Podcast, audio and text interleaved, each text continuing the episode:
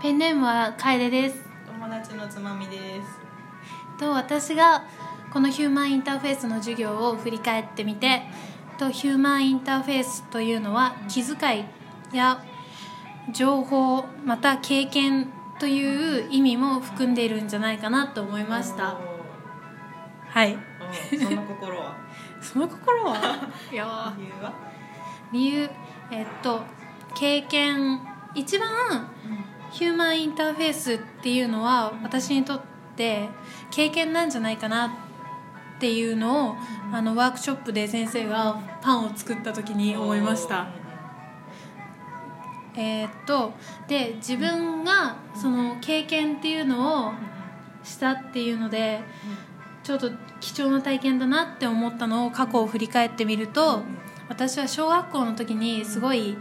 いろんな経験をさせてもらったなって自分で思いました。なぜかというと私の小学校は結構えーっとなんか硬いね。まあいいだ からえーっとその小学校で自然と結構あのあ自然の中で勉強するみたいなそういうようななんか自然と関われるような活動が結構あってそれで各学年がそれぞれになんかえっ、とあの野菜を育てたりとか米作りとか羊を買ったりとかをしてたんですけど ねでなんかやっぱり一番その小学校で印象に残ってるのが米作りとその羊を飼うっていうところで他にも動物は羊以外にもヤギだったりクジャクだったりとかクジャクっていいです。あのガチョウとかもいたんだけどでもクジャクとかも本当に体育館の上で泣いてたりとか近所の電信柱にいなんか止まってたりとかしたりとかそう。そういう感じの小学校だったんだけどへでその米作りは5年生の時にやったんだけどでその5年生の時にやった米作りは本当に田んぼを学校が持っててその田んぼを鳴らすところから始めて米も一つその米一つもあのその苗として使えるものを選別するところからやって田植えとかで収穫してそれを刈り取ったのを、うん、だから脱穀してあの干して脱穀してそれで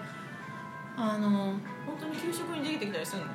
そうだね。でももち米だから自分たちであのお米をそれでお餅にして食べるっていう。すごいね。いいな。っていうところまでやったんだけど。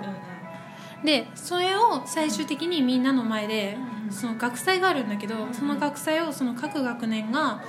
なんかあの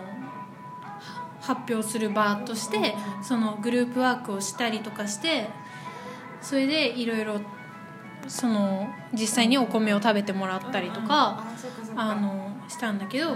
あとは4年生の時の羊っていうのも結構印象があってそのそう羊もなかなかないでしょ。ない。本当に。そう。で子供が生まれたりとかもしてそれもなんかみんなで感動を分かち合ったりもするし本当に毛刈りをしてその羊毛をすいてフェルトにしてそれそれで小物を作ったりっていうこともたくさん